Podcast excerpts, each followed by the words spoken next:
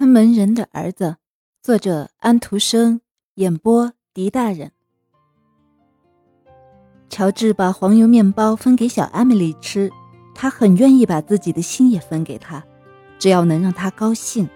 他是一个好男孩，很聪颖，很机灵。他现在进了艺术学院的夜校，认真的学习绘画。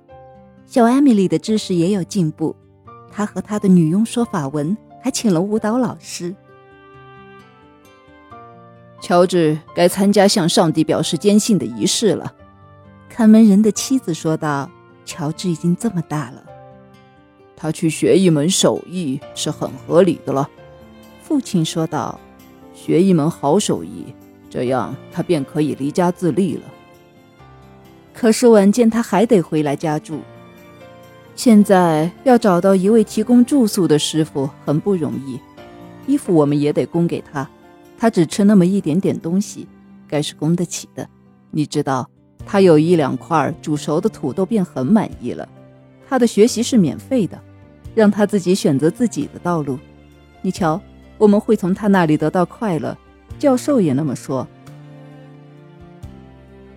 参加向上帝坚信的仪式的衣服做好了，是妈妈自己缝的，不过是交由一个缝衣人裁的。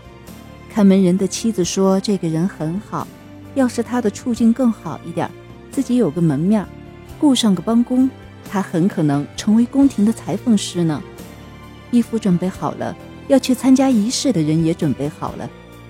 乔治在参加向上帝表示坚信的仪式那天，他从教父那里得到了一块黄铜表。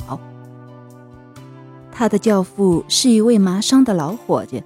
在乔治的教父中算最富有的一位，表很旧了，用过很多年，走起来总是很快，但是总比走得慢要好一些。这是一件很值钱的礼物。将军家则送给他一本羊皮封面的赞美诗，是乔治曾经送画给他的那位小姐送的。书前面有他的名字和小姐的名字，即敬重恩主。这是将军夫人口授写下的。将军念了一遍，说：“好极了，这么显贵的一家人，算是看得起我们了。”看门人的妻子说道。乔治则必须穿上他参加向上帝表示坚信仪式的衣服，拿着那本赞美诗去道谢。将军夫人裹得严严实实的，正害着他那心一烦就剧烈头疼的病。他很友善地看着乔治，祝他万事如意。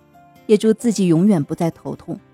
将军穿着睡袍，戴着一顶拖着丝带的便帽，脚上穿着一双俄罗斯长筒靴。他在沉思中，在回忆中。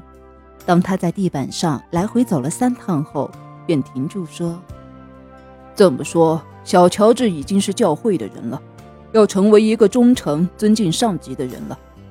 将来有一天老了的时候，不用费力便会说这是将军教给你的。”这是将军讲的比平时都长的一段话，之后他又回到了自己的内心里去，表面出现一副庄严的样子。乔治听到看到的一切中，他记得最清晰的是艾米丽小姐，她多么轻盈，多么娇嫩。要是把她画下来，那一定是画在一个肥皂泡里。她的衣服，她卷曲的金发，有一股芳香的气味儿。就像是一株刚刚出土的玫瑰，他曾经和他分过一次黄油面包。他吃面包的时候胃口好极了，每咬一口便要向他点一点头。不知道他自己还记得这些事儿吗？